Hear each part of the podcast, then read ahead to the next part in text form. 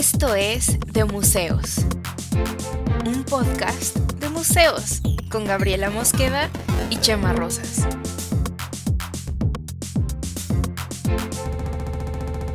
Bienvenidos.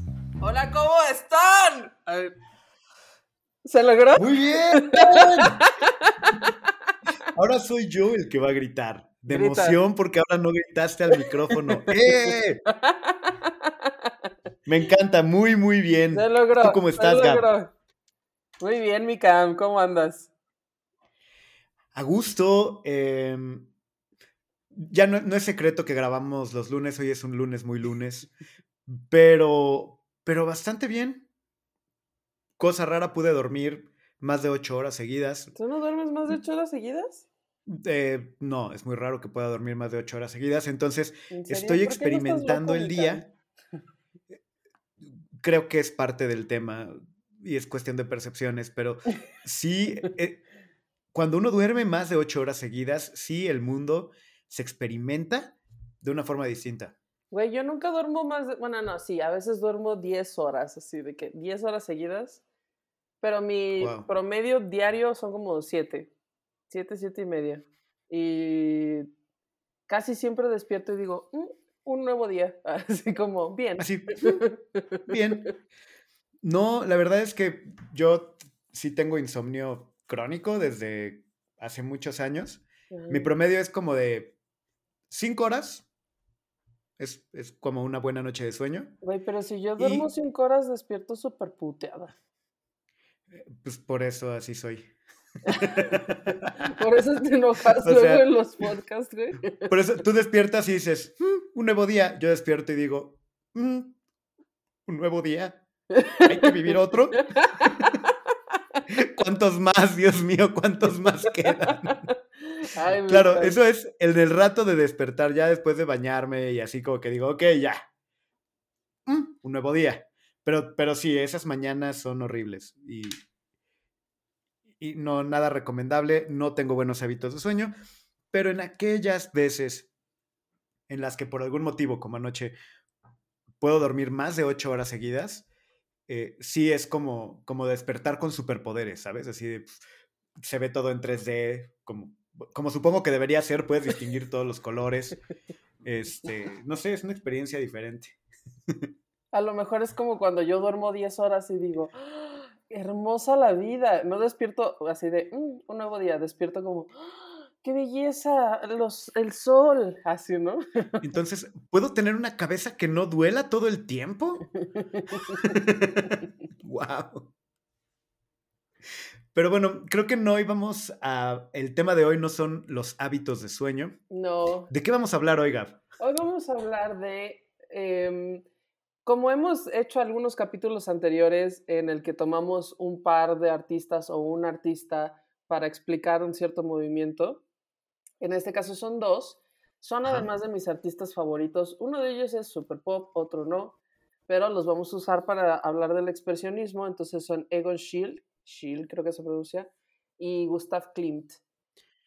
¿Shield como escudo? No, Schiele se escribe S-C-H i e l Schiele. Schiele, Schiele, no sé. Ok. Creo que con ese comentario acabo de hacer notar que no tengo idea de quién es.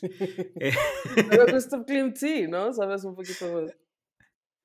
sí, y tam- digo, porque es imposible no conocer la, el beso. Creo que es de las, debe ser de las litografías más vendidas, ¿no? En el mundo. Sí, y fíjate imagino. que contrario a lo que me pasa con Van Gogh, de pensar así como, ay, maldita sea, ¿por qué es tan popular? Con Klimt digo, ay, qué vicioso. Ay, qué bonito que sea tan popular. Así como, ay, otro imán para mi refri con el beso. Sí, ¿Cómo no? Sí, por Tráemelo. favor. Otro imán de refri de Klimt, venga. Te, te compré porque- esta postal. Ah, es el beso de Klimt. Sí, yo la quiero. La quiero La enmarcar. quiero.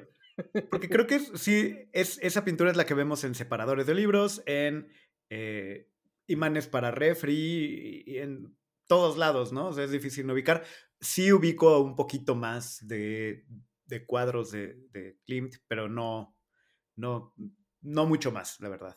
Pues este, toda, toda la estética es como muy distintiva, la de Klimt. Evidentemente yo creo que todo mundo, el eh, la obra que ubica, pues es El beso, ¿no? La más popular, hay muchos memes al respecto que usan el beso de Clint y así. Y ya además de todos esos, todos esos memes yo, like. Ah, no, pero Ajá. otro meme ¿Y por qué le diste like? sí. Así de, ¿Y por qué le diste like? Pues es que si lo tengo en el refri, ¿cómo no le voy a dar like también aquí? Claro. Sí, sí, sí. Pero bueno, en el caso de, eh, de ellos dos, formaban parte de una, bueno, sobre todo Klimt. Klimt fue primero y Egon Schiele fue su alumno o su seguidor, follower.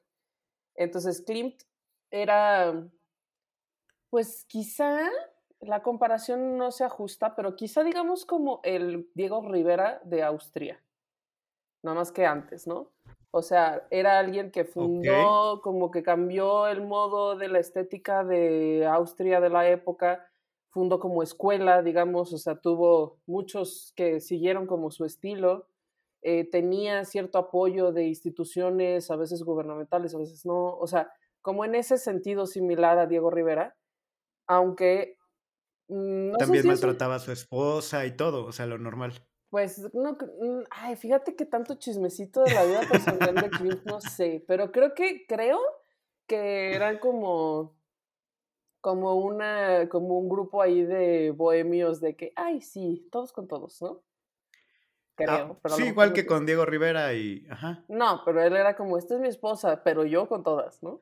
Ah, ok, ok, ok, claro. Y acá era más como que consensuado, todo es libre. Ok. Y esta escuela se llamaba este, la secesión vienesa, o sea, la división, la separación vienesa. Secesión La vienesa. secesión vienesa, ajá. Y entonces ellos lo que hacían pues era justo como, justo esto igual fue a principios del siglo XX, o sea, 1910, así, ¿no? Este, antes de cu- cuando empezó todo esto, fue antes de la Primera Guerra Mundial, y eh, inclusive quizá finales, muy finales de, del siglo XIX, o sea, muy finales de 1800, este, en el que como que ellos les interesaba explorar plásticamente posibilidades que no estaban incluidas como en el canon académico, ¿no? Y entonces, eh, justamente, pues hacer que las obras de arte fueran mucho más expresivas. O sea, Ok. porque antes de eso, como que era muy normal, seguro, seguramente tú has visto estos cuadros, ¿no? Donde son con tus retratos, ¿no? Y los retratos se trataba de que fueran como lo más parecidos posibles a la persona. Inclusive que tú pudieras tener una idea de si esta persona era, eh, yo qué sé, medio maldita o si era como linda, ¿no? O como... Claro, y, y con un montón de simbolismos que eran Exacto. como, como estos elementos que le ponían. Lo platicamos un poquito cuando llegamos a hablar de, de los eh, pintores que pintaban para reyes y ciertos mecenazgos y ese tipo de cosas, ¿no? Sí. Y Más, además... pero más, eso es como más renacentista, tengo. Sí, es más renacentista, pero es una tradición que se extendió muchísimos, eh, muchísimos siglos, ¿no? Y también hay que entender, por ejemplo, creo que esto sí nunca lo hemos dicho, ¿no? Pero, o sea, que nosotros, nosotros cuando hablamos un poco de historia del arte, dices, ah, pues primero fue el Renacimiento y luego el Neoclásico y luego no sé qué y luego así. Y aunque esos movimientos sí suceden en ese orden, hay algunas cosas que permanecen. O sea, aunque ya hubiera entrado cierta parte de la- del arte en cambiar algunas cosas, se siguen en otras partes del mundo y en otras ciudades y demás, pues se siguen haciendo cosas como más antiguas, ¿no? O no tan renovadas, tan este, revolucionarias. Entonces sucede. Claro, el, inicio, tiempo. el inicio de una tendencia no significa que se haya destruido todo lo anterior, o sea, que todo lo anterior haya dejado de seguir existiendo. Exactamente. O sea, por ejemplo, cuando aparecieron los impresionistas, no significa que todos los paisajes como los conocía todo el mundo hasta entonces dejaron de existir. Obviamente siguieron existiendo paisajistas que eran este, naturalistas, que se esforzaban porque la vaca quedara como vaca y cosas así, ¿no? Em, pero bueno, no, o sea, como eso sigue siendo, digamos, el status quo de, pues, del arte, de lo que más nos acordamos son de los cambios, ¿no? Y entonces por eso a ello ponemos más atención. Pero bueno, lo que los expresionistas, volviendo un poco, lo que los expresionistas querían hacer era cambiar este tipo de simbolismos que habían en los retratos, ¿no? O sea, en, el tipo, en el modo de pintar, que todo lo que hicieras fuera como mucho más expresivo, mucho más directo, como encontrar un modo en el que, por ejemplo, el beso verdaderamente te transmitiera una cosa más, este, emocional, ¿no ¿sabes? Como más, pues, del amor, ah, de un beso. Del amor. Ay. Y ahora tienes que hacer el ah. Del amor, ah, poco sí. el amor. ok. Entonces, que la pintura expresara más eh, la emoción del evento que se está plasmando. Ajá, ajá. Porque, por ejemplo, em, en los retratos de antes, como tú decías, los simbolismos, por ejemplo, que si era alguien que era un, un arquitecto, pues atrás le ponían como unos planos, ¿no? Como para que la gente entendiera, ah, este era que probablemente un arquitecto. Ajá. Em, o, Luego que había ciertas mascotas que simbolizaban cosas. Exacto, los leones, este, los perros simbolizaban fidelidad, este, o ponían, por ejemplo, si había un cráneo atrás o algo así, era un, se llaman memento mori, o sea, un recordatorio de que la vida es solo un rato y que luego te vas a morir. Ah. Nah. la mortalidad. y entonces. Y entonces, la, idea... la idea era que esto se representara tal cual. O sea, la muerte allí. Hay algunos cuadros de, de Klimt que tienen como un, un, niño, una persona adulta y, una, y la muerte que los persigue, ¿no? Este. Y que Entonces es como, en vez de que sea. Ah, ok, perdón, perdón. Nada más como para, para terminar de entenderlo. Es, en vez de poner algo en la pintura que simbolice algo que quiero comunicar, es que la pintura me exprese el sentimiento que quiero comunicar. Exacto. Y de ahí, expresionismo. Expresionismo, ok. Y entonces, em, pues eso fue sucediendo ahí. Tantos detalles de la vida de Gustav Klimt. La verdad es que no me he querido meter a fondo porque, porque la obra me gusta mucho y qué tal que descubro que, pues no sé, ah, que ya no me cae bien. Como nunca conozcas a tus héroes, güey. No conozcas a tus héroes, es decir, no investigues a tus ídolos. Probablemente tenía un Me Too, el Pichi Gustav Klimt o alguna cosa por el estilo, ¿no? Entonces no, no, no, no traemos como mucho más datos. No tenemos este tanto chismecito del, del no. Pero sugiero que le digamos a Derek, hola Derek, que cuando editemos esto, vamos a dejar aquí un espacio musical tú y yo y hagamos soniditos para que ponga un pequeño montaje de obras de Gustav Klimt que voy a seleccionar. ¿Qué te parece esta idea? Y ahora me, parece bien. Haz un interludio musical y yo le pongo ahí un beat también. Ok, va el interludio musical.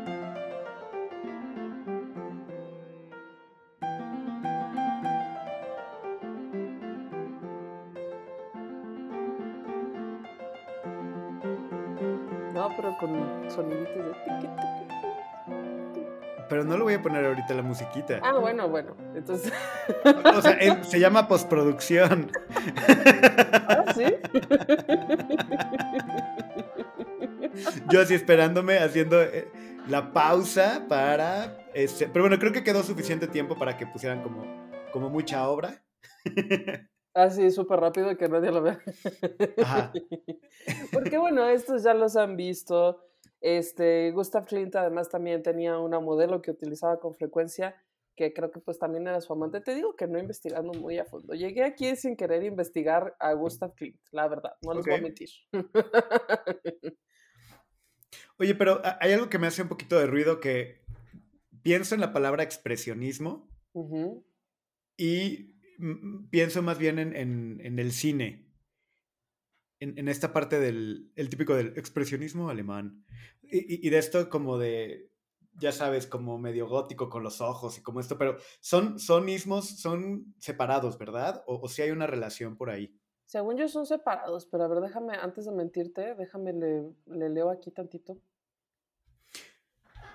Sí, porque ubico un poquito más como esa, o sea, yo al oír esa palabra es lo que, como que el referente que tengo, pero no encuentro estéticamente un, un, No. un nexo entre lo que conozco, que es poquito de, de Klimt, y, y el, y el expresionismo en el cine. No, Klimt más bien, o sea, el- el- la, la escuela de secesión de Klimt más bien estaba más como relacionada con, con el Art Nouveau.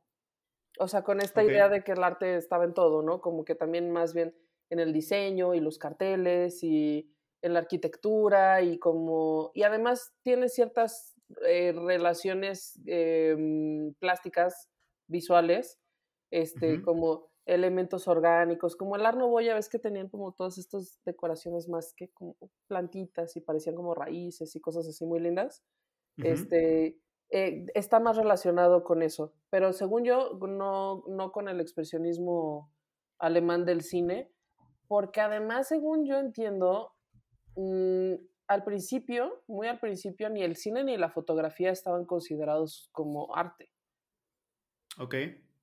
Entonces, inclusive de hecho al principio las fotografías se utilizaban solo como para documentar su valor artístico. Bueno, hay aquí un, este, podríamos hacer también un interludio informativo de un poco la historia de la fotografía, que hay, hay un libro que a mí me gusta mucho que es justo se llama sobre la fotografía de Susan Sontag. ¿Lo has leído?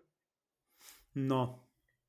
Es muy chido, es muy, tiene como frases muy bonitas para explicar cómo es que la fotografía pasó de ser primero solo un documento, solo un instrumento de documentación para decir esta es esta persona, ¿sabes? Para poner un, un- para hacer un match de una persona con una cara, antes de eso no existía, o para detallar cómo sucedía, por ejemplo, el movimiento, estas fotos muy famosas que ah, hemos visto de un caballo corriendo o una Claro. persona que camina, para estudiar el movimiento.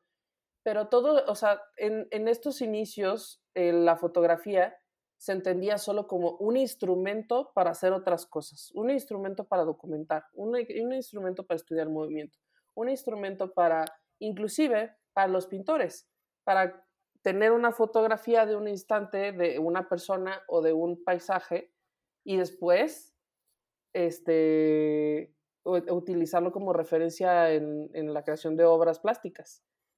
Pero antes, o sea, Como, como las nudes de Miguel Casco. Exacto, referencia a un excelente episodio anterior. Ah, ah. Sí, que se sigue haciendo, pero Miguel Casco lo hace con nudes y es un muy buen episodio y una obra bien padre. Y una gran no exposición curada una gran por exposición. Por supuesto. O sea, todo eso está, es, es todo el anuncio. Entonces, este, to- tomó mucho tiempo que la fotografía, primero la foto fija, empezara a, a tener valor en sí misma y luego la foto, la fotografía en movimiento, o sea, cine, empezar a considerarse como arte. Entonces, no creo que en esa época los expresionistas o la escuela de secesión hubieran, lo hubieran considerado dentro de este como dentro de lo que ellos trabajaban en términos artísticos, ¿no? Ok. Pero con todo, ya les hemos dicho, no nos crean, investiguen. Ah. Sí, sí, porque, o sea, como que en tiempos creo que, creo que, creo que sí machan. Pero sí, o sea, yo la verdad conozco muy poquito de la obra de. O sea, y del expresionismo, ya sabes, de. Ah, pues el gabinete del doctor Caligari, así, porque comunicólogos. Ajá, ajá. Y, y ya, o sea, también mi- mis referentes no son muchos en, en esa parte. Pues tampoco había tantos, ¿no? Sí, ¿no? Pero entonces yéndonos directamente a la parte de Klimt, ¿qué es lo que, o sea, eso que, que exprese y por medio de qué?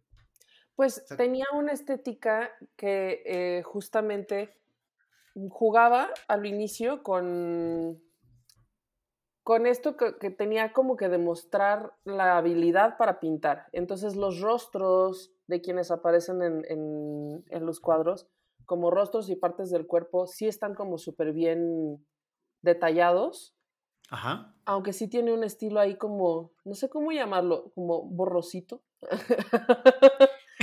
Mis términos de hoy, güey. Es el estilo borrosito. Estilo borrosito.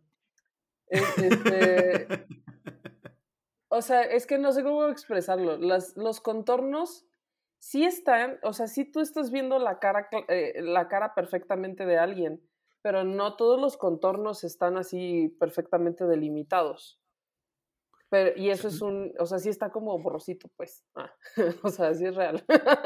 O sea, no es como cuando dibujas, que dibujas con, el, con, con, la línea negra y la rellenas, sino hay como un difuminado. Como un difuminado de los contornos, exacto. Que esto le da una, un carácter un poco como etéreo a casi todos los personajes que aparecen allí. Entonces, el pelo, el, tipo de mirada eh, y todo eso, ¿no? Y tiene además como muchas las posturas en las que están las, los personajes, las modelos o, las, o quien aparece en las obras, también es muy poco común para la época porque están como como lánguidos y como aguados y como chuecos y demás, cuando antes de eso, pues era todo como muy estático y muy formal, ¿no?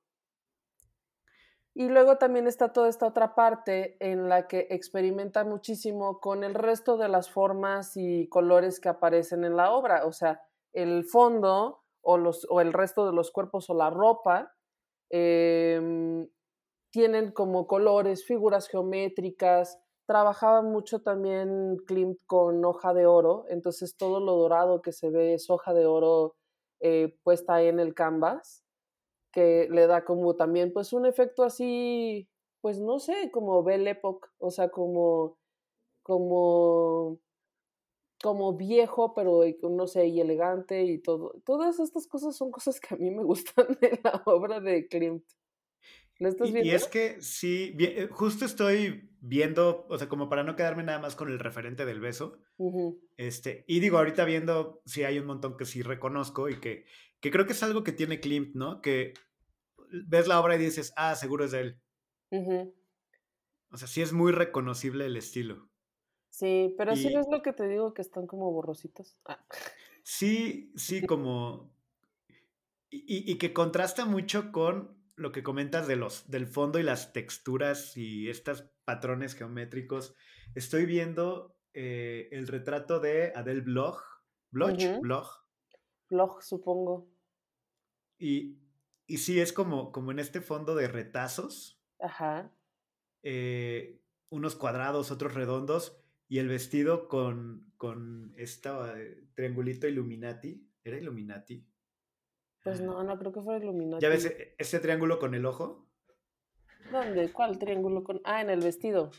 En el vestido. Que están como. Ah, Illuminati confirmed, lo estoy viendo. sí, no, sí, sí es Illuminati. Ah, no, no te creas, no sé. No, no Yo sé creo si que es Illuminati, no creo. Estamos entrando en el, el agujero del ratón blanco de la conspiración de Klimt y va a resultar que va a ser un reptiliano Illuminati. Y Güey, por eso ¿las viste en sus fotos donde sale ahí como con una batita? Como una batita como de un culto. ¡Ah! No, pero en este momento. ¡Ah! Ya lo vi, ya lo vi, sí. Es una túnica ceremonial Illuminati. Por donde la veas. Arruinándome a mis artistas favoritos, güey. Incluso su estilo de su peinado, también igual ahorita que, que, pongan la foto. Este, bueno, creo que así sería yo si me dejara crecer el pelo de los lados. Ya ves que soy pelón de acá. Ah. Pero. ¿Dónde está? Pero creo que sí es un rasgo. esta foto a ver para que la pongan. Pero no es la misma que estás viendo tú, la que estoy viendo yo. Seguro sí, sí, que tiene el pelo así como acá. Ay, la batita. Este es totalmente Illuminati. El que le ponga tu cara encima. Ok, ya tenemos portada.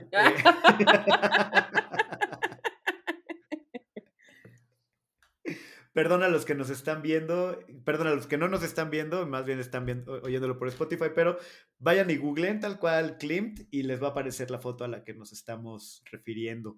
Eh, y bueno, y, el otro es el retrato de Adele Boch. Adele Bloch, Power. Y ahí se puede ver la evidencia de que Gustav Klimt era Illuminati. 100% Illuminati. Ay, nunca lo había visto con estos ojos. Pero bueno, muy, muy viciosa. La obra muy viciosa. Sí, está muy padre. Y, además, ¿sabes este... la, gran tristeza de mi vida es que nunca he visto ninguno de estos cuadros en, en persona. ¿No? O sea, solo ¿En dónde están?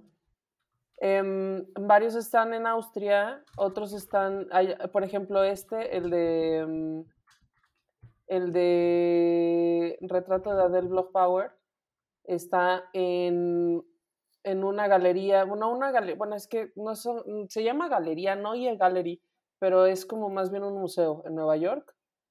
Y allí tienen varios de varios este, cuadros de, de Klimt y algunos, el del beso no sé dónde está. Ah, en la Galería Belvedere de Austria. El del beso. Y pues sí, pues es que no, he ido a ninguno de estos lugares. Ah, y luego, según yo, esto es como de estas obras, un poco, un poco como este, pues como las obras patrimoniales mm, en México, como que tienen demasiado valor porque son obras ya súper famosas y demás, como la de las dos Fridas. Eh, es una obra que en teoría nunca debería salir de México porque pues, es un poco frágil y demás, pero es demasiado icónica como para que la saquen. Ajá. Entonces, pues estas no viajan mucho y las de Klimt, pues no es fácil que las puedas ver en otros lados, ¿no? Tienes que ir allí a verlas. Son patrimonio. Pues sí, Por debe ser patrimonio austriaco, seguramente. Escuchen el episodio que hicimos acerca del patrimonio, donde también hablamos de todos estos temas. Y oye, justo viendo ahorita el, retrato de Blog, eh, me recuerda mucho este otro artista del que ya habíamos platicado, que ahorita me hace todo el sentido del mundo que hablabas del Art Nouveau y de los carteles, de este Mucha, Muca. Alphonse Muca. Sí, es la época, aunque incluso el estilo es infancia, ¿no? Y, es bastante parecido, ¿no? Sí, porque por supuesto no es igual, pero mm, sí, pero es que estos movimientos como de renovación artística sucedieron eh, simultáneamente en diferentes lugares. Y entonces, eh, aunque no existía obviamente la, la facilidad ni la rapidez de comunicar las cosas que tenemos ahora, pues sí, sí se, la gente sí se enteraba, ¿no? Sí decían, ay, pues hay unos ahí en Austria que están haciendo esto y esto y tienen estos estilos, ¿no? Inclusive, por ejemplo, hay toda una, todo un tema con cómo los impresionistas copiaron de los viejos grabados japoneses que se llaman ukiyo, ukiyo o e o algo así, no me acuerdo bien pero el modo, por ejemplo, en el que en Japón desde hace siglos hacían los grabados, por ejemplo, del monte Fuji y así, que eran como flotantes, que son súper antiguos, pues los descubrieron todos en Europa más o menos por la misma época y eso influenció a, a los impresionistas y a varios otros movimientos artísticos, ¿no? Entonces, sí había cierto grado de comunicación, no me parece nada extraño que, que tenga similitudes, por ejemplo, con la obra de, de Muka. Y pues porque es justamente la época, ¿no? Y es la época también del Art Nouveau en, en Francia, del modernismo, este, de, ¿cómo se llama? Del modernismo del güey de la Sagrada Familia. Ay, se me olvidó su nombre por un segundo. ¿Cómo se llama? Gaudí, exacto. Ay, Cami. Tío, ¿Qué? ¿Lo salvó? ¿Lo salvó? Así de... Me acordé de algo, de un dato y de un nombre. Eso es ya algo. Después de tres temporadas de, de museos, ah, algo voy teniendo. Oye, no hemos hablado de Gaudí. Oye, no hemos hablado de Gaudí, no hemos hablado del Art Nouveau tampoco. no hemos hablado de Gaudí, no hemos armado, hablado del Art Nouveau. Y yo creo que ahí hasta tienes experiencias interesantes, ¿no? De, de cuando estuviste por allá. Sí, de me metí a la Sagrada Familia sin pagar, sin querer.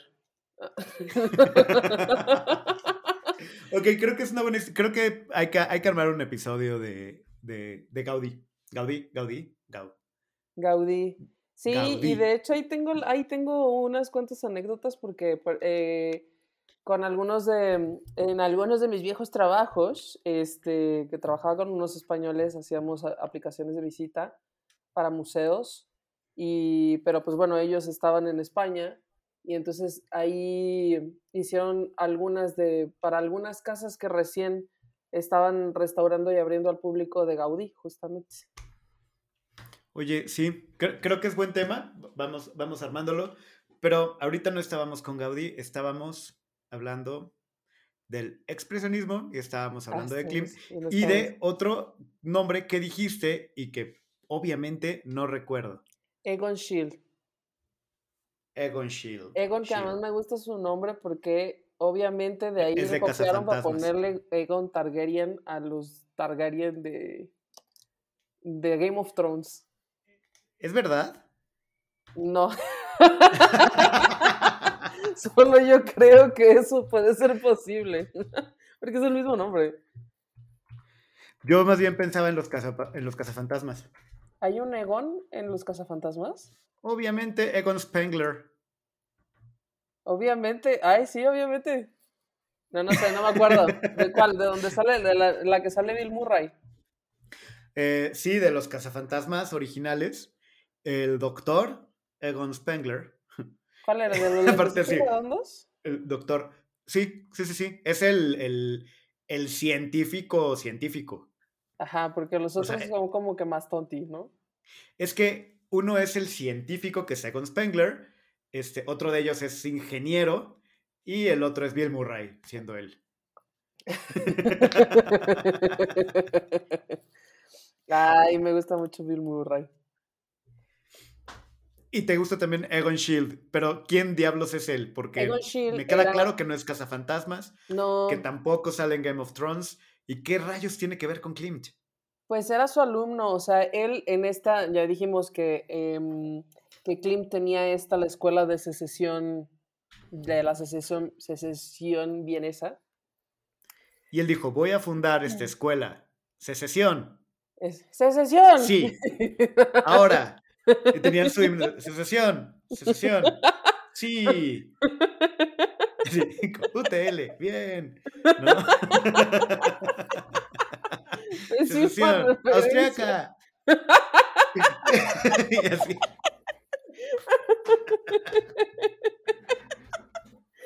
Pero este, Egon Schiele era alumno de su escuela. Ok. O bueno, alumno, seguidor, este, aprendiz, vaya. Eh, porque sí era como un cierto tipo de educación formal, pero pues era también como muy libre porque justo pues el espíritu de la época y tal, ¿no? Pero él era un... Era súper talentoso desde niño, o sea, sí era como un niño prodigio, ¿no? Em, que podía pintar cosas súper complejas, con perspectiva y con, sabes, sombras y luces y tal desde muy pequeño. Y de hecho vivió una vida muy corta, pero como producía así como con locura, ¿sabes? Producía muchísimo. Y este mm, y tenía como un estilo súper específico que porque era como algo que él había desarrollado y que también además tenía como como temas de él mismo como de, entre que depresión, ansiedad y cosas así, pero este, y como una exploración del cuerpo y la sexualidad como súper interesantes, porque en esa época era como, o sea, justo el espíritu también de la escuela esta era como que fuera mucho más libre. Entonces, como las cosas que vemos ahora de la obra de Egon Schiele quizá no nos parezcan tan escandalosas porque son así como de que hay una mujer, se le ve como el estos calzones largos blancos que usaban, o sea, como en aquella época. Ajá. Pero, o sea, bueno, también hay desnudos, ¿no? Sí, justo. era, era como un escándalo así de que, ah, se le ve el calzón, ¿sabes? Pero nosotros decimos, ay, una mujer ahí sentada. Pero es que está súper interesante porque sí contrasta mucho con estos rostros difuminados, borrositos. Borrositos, la técnica borrosita.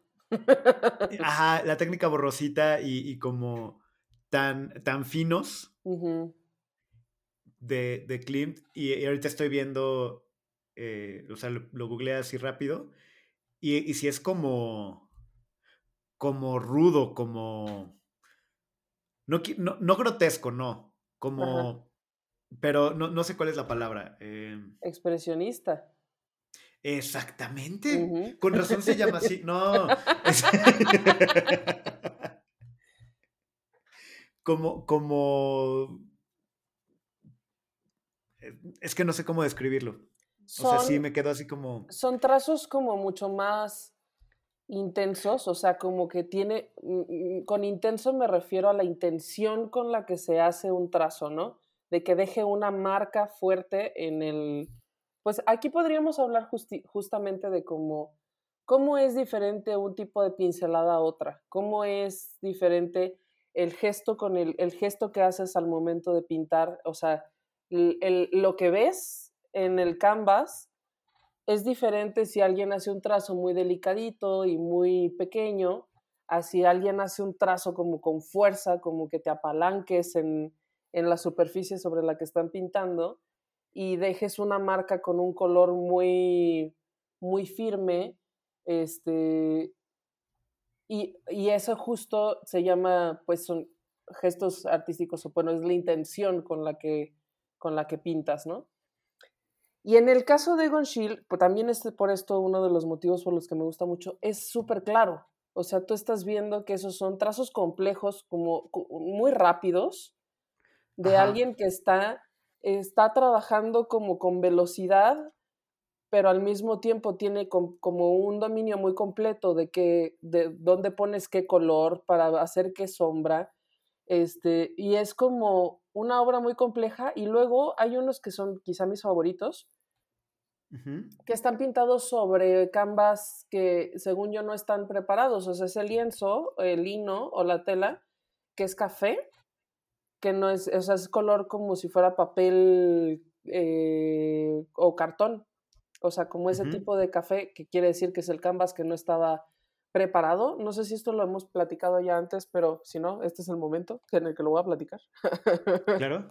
Los lienzos se preparan. O sea, tú no agarras una tela y dices, bueno, ahora sí, ahora se puede, ahora todo se puede, ¿no? Pero originalmente, imposible que tú agarraras una tela y dijeras, aquí voy a pintar y agarres la tela que sea y, y pintes sobre eso, ¿no?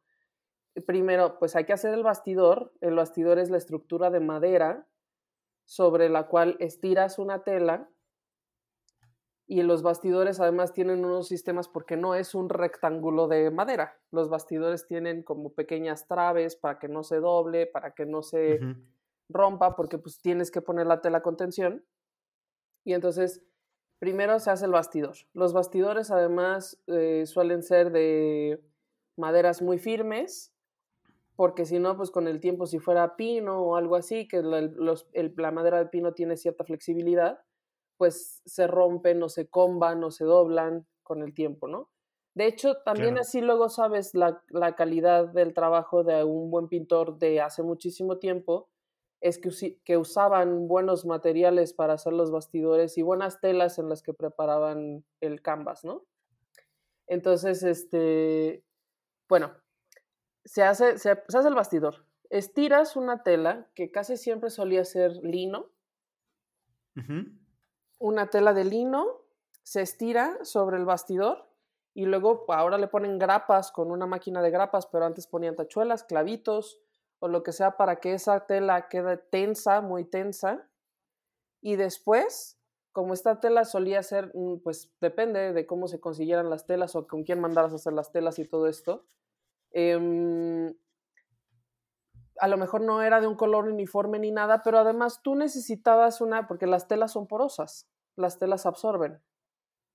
Y si tú pintas con óleo, y los óleos justo se llaman óleos porque tienen aceite, porque tienen, es una mezcla de pigmentos. Ahí estamos hablando mucho de preparación y materiales, pues es interesante y me gusta platicarlo.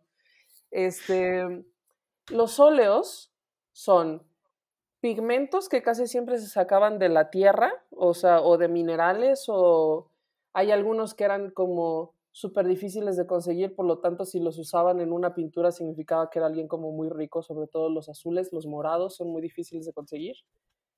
Este, se mezclan con diferentes elementos, uno de esos, uno de los elementos con los que se mezclan estos pigmentos para que puedan tener una consistencia de pintura con la que puedas pintar y no sean una tierra, es aceite. Son aceites y diferentes tipos de colas que se preparaban ahí con no sé qué, con huesos de animales y cosas por el estilo. Ahora pues compras un tubito, ¿no? Antes los aprendices que estaban en los talleres de los pintores eran a los que les decían, pues prepara el rojo, prepara el blanco, prepara el tal, ¿no? Pero estos, como tienen una base de aceite, de aceite, pues lo mismo que si tú agarras un papel y lo metes en el aceite, pues se absorbe todo. Ajá. Entonces necesitas, para empezar a pintar con óleo, una superficie plana, blanca, y que tenga una capa de algo que ya no vaya a absorber tanto el aceite. Lo, que le llaman el, primer. Ahora se llama primer, ajá. Pero, y yo lo pienso porque alguna vez pinté mi coche y tuve que ponerle una capa de primer. esa es la misma lógica. Tal cual, ajá. Es la misma lógica. Necesitas esta capa que sea este que sea uniforme, que te dé, que te, que te garantice que vas a tener ahí una superficie este, donde todo lo que pongas sobre esa superficie va a quedar, sabes que no se va a absorber, que no se va a chorrear, que no te va a dejar una mancha de aceite alrededor. Y, este, y esto yo lo sé porque cuando tomaba un taller de artes visuales, pues yo dije, ay, yo voy a pintar con óleo sobre el papel. Y obviamente se hacen unas mm. manchotas de aceite alrededor. O sea, tú pintas y te queda muy picioso y luego te queda todo como si le hubieras puesto un McNugget encima, güey, que se absorbió todo el aceite.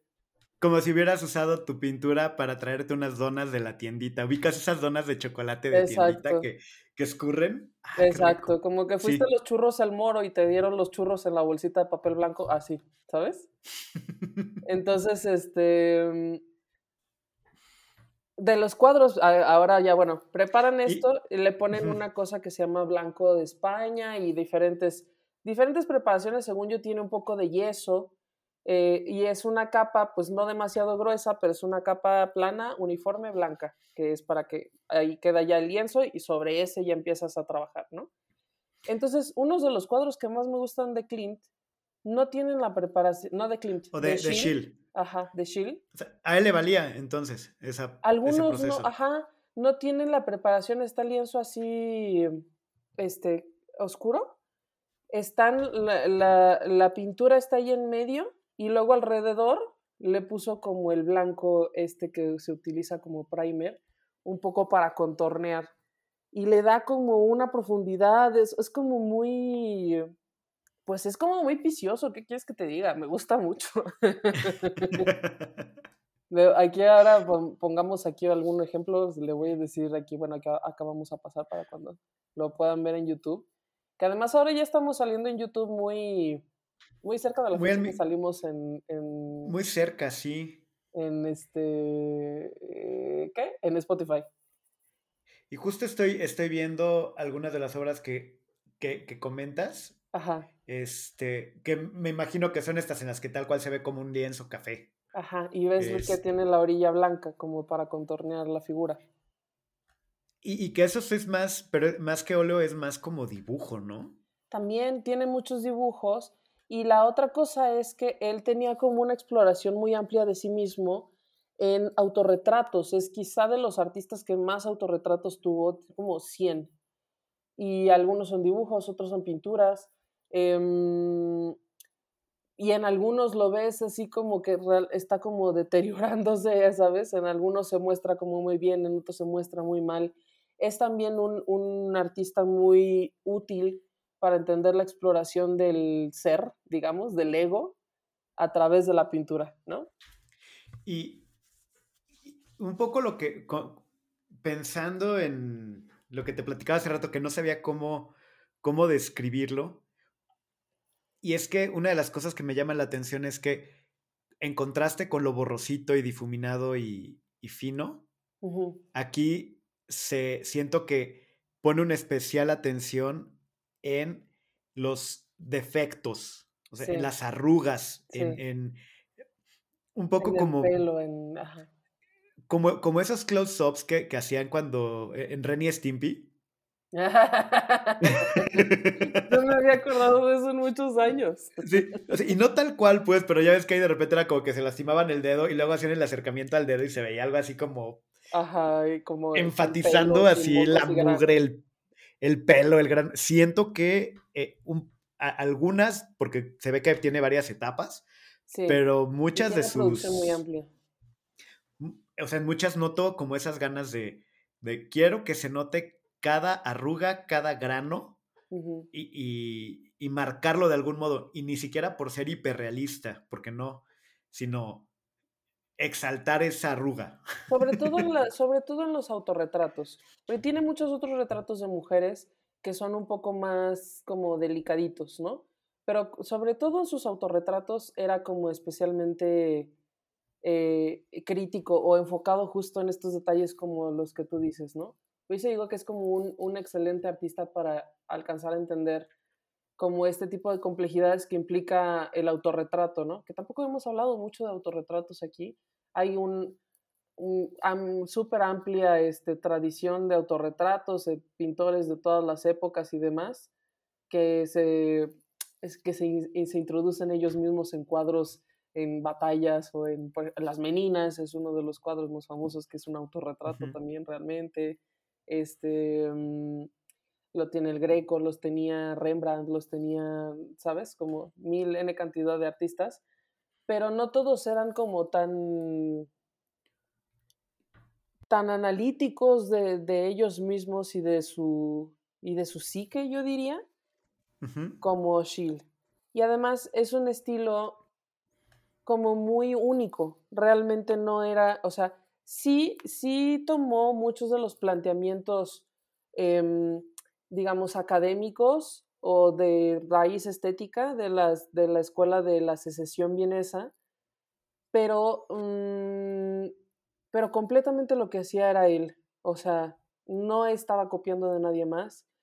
Mm, y además, no, no, o yo creo que nadie después hizo lo que hizo él, porque sí era como un estilo súper personal, pero murió muy joven y pues obviamente terminó su producción, ¿no?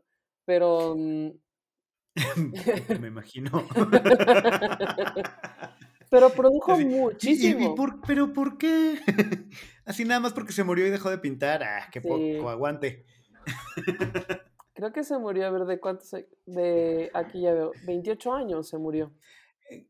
Oye, y ahora que no lo había conectado, pero sí se ve mucho autorretrato y sí no se ve un autorretrato como mayor. Pues Interesante. Ajá. Y porque yo creo que porque se murió antes de hacer un autorretrato más viejito. Probablemente. Probablemente. y luego hay unas partes que son, hay algunas obras que son un poco mm, casi caricaturescas, ¿no? Luego tiene uno, también tiene como unos desnudos y obra como con mujeres que es como súper erótica, súper bonita. Y, mm, pero es como, es muy bonita, pero y al mismo tiempo es como un poco desconcertante, porque siempre hay una cosa ahí que no te hace sentir completamente a gusto de lo que estás viendo, ¿no?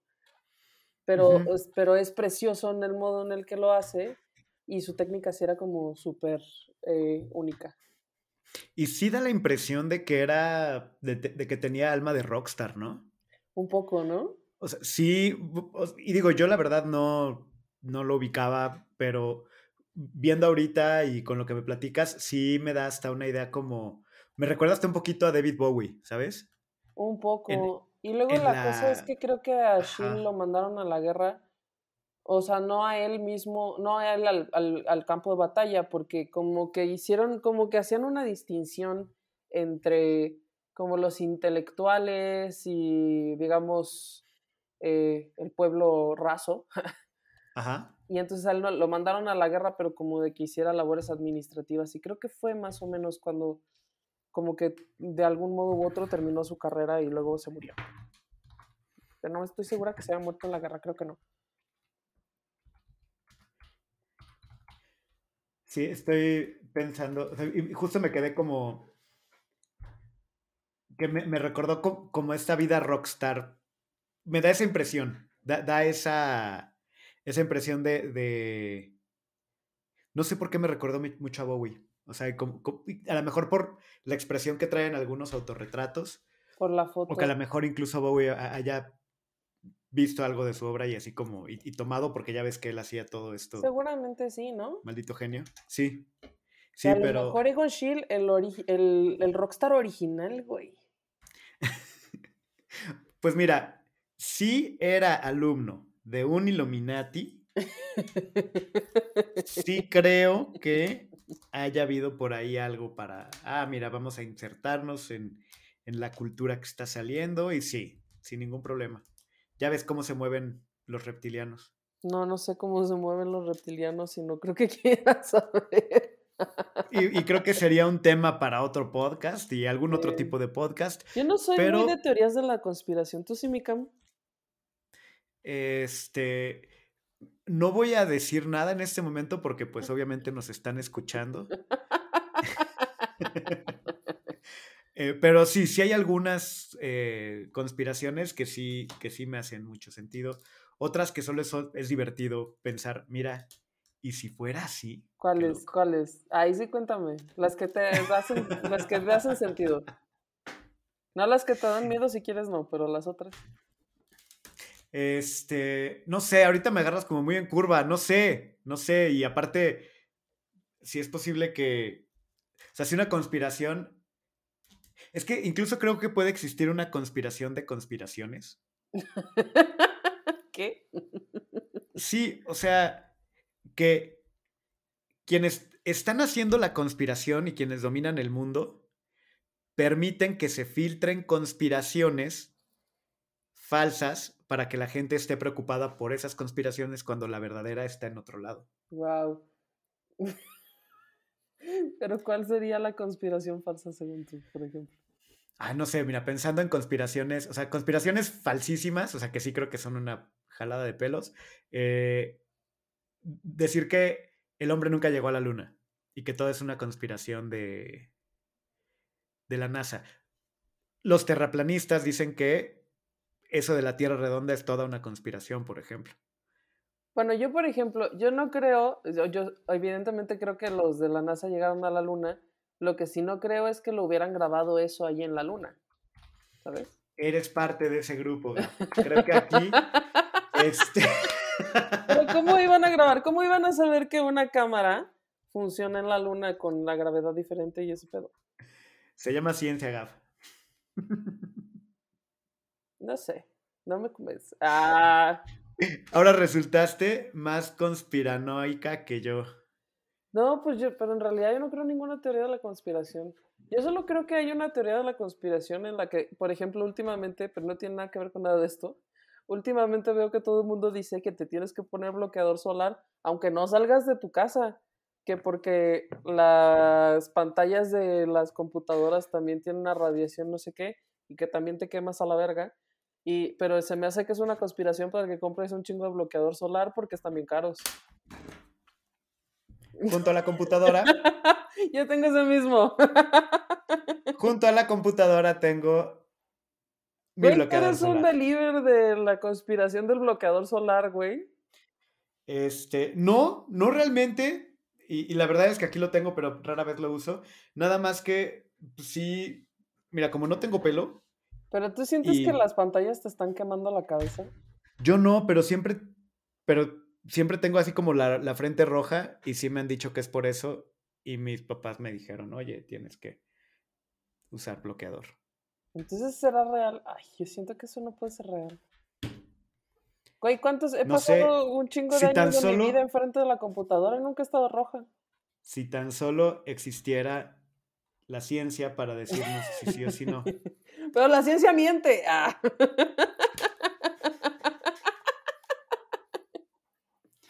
No, bueno. Hablando de teorías de conspiración, que sí pueden ser un poco más de teorías justo estoy viendo que si hay incluso eh, fotos de Bowie que, y, estudios fotográficos que se hizo inspirado en Shield. Ah, ay, wow, tú diste con una cosa ahí que yo jamás hubiera pensado, fíjate. Sí, eh, ahorita, si, si, googlean Egon Schiele Bowie, hay, unas comparaciones en las que sí está, está autorretrato de Schiele y Bowie, incluso como en la misma posición y como que estudios de fotos que, que si no son a propósito, sí está muy igual. Ah, pero mira qué bonito, pues ahí ah, un, motivo más para que nos guste Shield y Bowie, que Bowie nos gusta. Sí, Oye, pues ya estamos sobre tiempo y antes de que terminemos con más teorías de conspiración. como no investigué de Klimt, yo pensé que no me iba a dar para estar platicando una hora de esto, güey. Pues mira, ya sacaste a relucir que no crees, que, crees en la conspiración de la... La conspiración del bloqueador solar, güey. Ay, Dios, me pegué aquí la Del bloqueador solar, que no crees que se haya eh, filmado el, el, alunizaje. Yo creo que sí llegaron, pero no creo que lo filmaron, ¿sabes? O sea, no es como que ahí nunca llegó el hombre a la luna, sí llegaron, pero pues... ¿Para qué lo iban a grabar allí sin ninguna certeza si lo podían grabar en un estudio? Ok, Gab. Este. Qué bueno que escucharon hasta ahorita porque nuestra amistad creo que está a punto de... En este momento se está terminando nuestra amistad y el podcast, me imagino, porque... mi Cami, tú me quieres mucho. Esto, o sea, sí. Ay. Sí. Ay. Y, y te respeto. te respetaba. Oye, oye. No, te sigo respetando, solo no tus opiniones respecto al alunizaje. y bueno, antes de que sigamos en conspiraciones y que nos peleemos, ¿cuáles serían los tres puntos para eh, consumir o para, o para hablar de eh, este expresionismo Klimt, Diagonal, Cazafantasmas, Egon's Shield? Pues yo creo que el primero sería, esto, esto me gustó que, que, lo pudiéramos explicar un poquito y que no, había, no, no lo habíamos tocado antes, pues entender que nosotros estudiamos la historia del arte como lineal, ¿sabes? Porque pues así es más fácil entenderla. Pero, eh, pero muchos de estos movimientos suceden simultáneamente en otros lados, mientras otras cosas o y cosas muy tradicionales siguen sucediendo eh, al mismo tiempo, ¿no? O sea, por ejemplo, eh, mientras, yo qué sé, Marina Abramovic empezaba a hacer performances, de todos modos seguía existiendo gente que hacía pintura, ¿sabes? Y pintura tradicional y todo, ¿no? Claro. Entonces creo que ese es un punto importante y creo que debería ser el primero, pues entender que obviamente cuando alguien eh, revoluciona algo en el arte, no significa que todo el arte como había existido hasta entonces dejara de existir y a partir de entonces todo solo lo único que se hace es a lo que se cambió. Entonces creo que ese es el primer punto de que podemos tomar como, como referencia de este episodio. El segundo, yo diría, sean como yo, no investiguen a sus héroes, sepan lo menos que puedan de ellos, porque si no, muy seguramente los van a decepcionar. Encontrarán con que no creen en que se haya filmado el alunizaje, ¿ves? Eras no, mi héroe. a mí sí créanme. no, no se crean. Este... Y pensar que eras mi héroe. Y, sí, no, no investigues a tus héroes. Tú no me investigaste, eso lo dije yo toda como una tonta, güey. Peor aún. ok, el segundo sería no investiguen a sus héroes. ¿Y el tercero? Y el tercero yo creo que nos podemos quedar con estas apreciaciones, por ejemplo, de, de cómo es importante el gesto, el trazo, lo que quieres decir en una pintura, como mm, de, de, cómo no todos los trazos, no todas las pinturas, no todas las técnicas producen lo mismo en quien lo ve, ¿no? Y como esto sí es una exploración personal de cada uno de los artistas, a veces puedes ver inclusive decir, ay, estos trazos están un poco enojados. O sea, eso creo que les puede aportar a quienes nos escuchan sobre cómo entender algo frente a lo que te estás parando y viendo, ¿no? este trazo, ¿cómo lo, ¿cómo lo veo? Yo creo que este trazo, está, este trazo es grueso, este trazo es más fino, este trazo es delicadito. Todas esas cosas, pues empezamos a entenderlas a partir de este tipo de movimientos que experimentaron un poco fuera del canon de lo que se venía haciendo hasta entonces. Y creo que es algo como lindo y útil que pueden, que pueden este, utilizar cuando estén viendo obra, ¿no? Que detrás de, y, creo que esto que comentas de analizar los trazos, me parece bien interesante también lo que platicabas, por ejemplo, incluso desde la preparación del lienzo, ¿no? Eh, el, el, decir, lo voy a, voy a empezar mi obra y no voy a preparar el lienzo y es parte de la obra. Sí, exacto. Eh, se convierte en, incluso algo que, que, está diciendo de me urgía pintarlo y, era una urgencia por pintar que ni siquiera me detuve a, a preparar el lienzo, tal vez, ¿no? Como, como en este rollo de, de la, el impulso. Pues bueno, Gab, creo que, creo que eso es todo por hoy. creo que es momento de dar nuestra, nuestras redes. Pues sí, estamos a nosotros, el equipo de museos, estamos en arroba de museos en Instagram y en Facebook, arroba de museos MX en Twitter y la página web es de museos.mx donde vamos en todos, en todos estos espacios, vamos a las exposiciones, les contamos cómo están, de qué se tratan en la Ciudad de México principalmente y este y tenemos fotos, contenidos reels y demás, cosa interesante para que puedan seguirnos por allá también. Que su reel, que su post, que su meme. y a mí me encuentran como, pues, como Don Camisa en todos lados. O Don Camisa-edu. Listo. Y bueno, pues muchas gracias Gab y nos vemos el próximo martes. Cuídate mucho, mi Un beso. Chao, Gab. Esto fue De Museos, un podcast de museos con Gabriela Mosqueda y Chama Rosas. Hasta la próxima.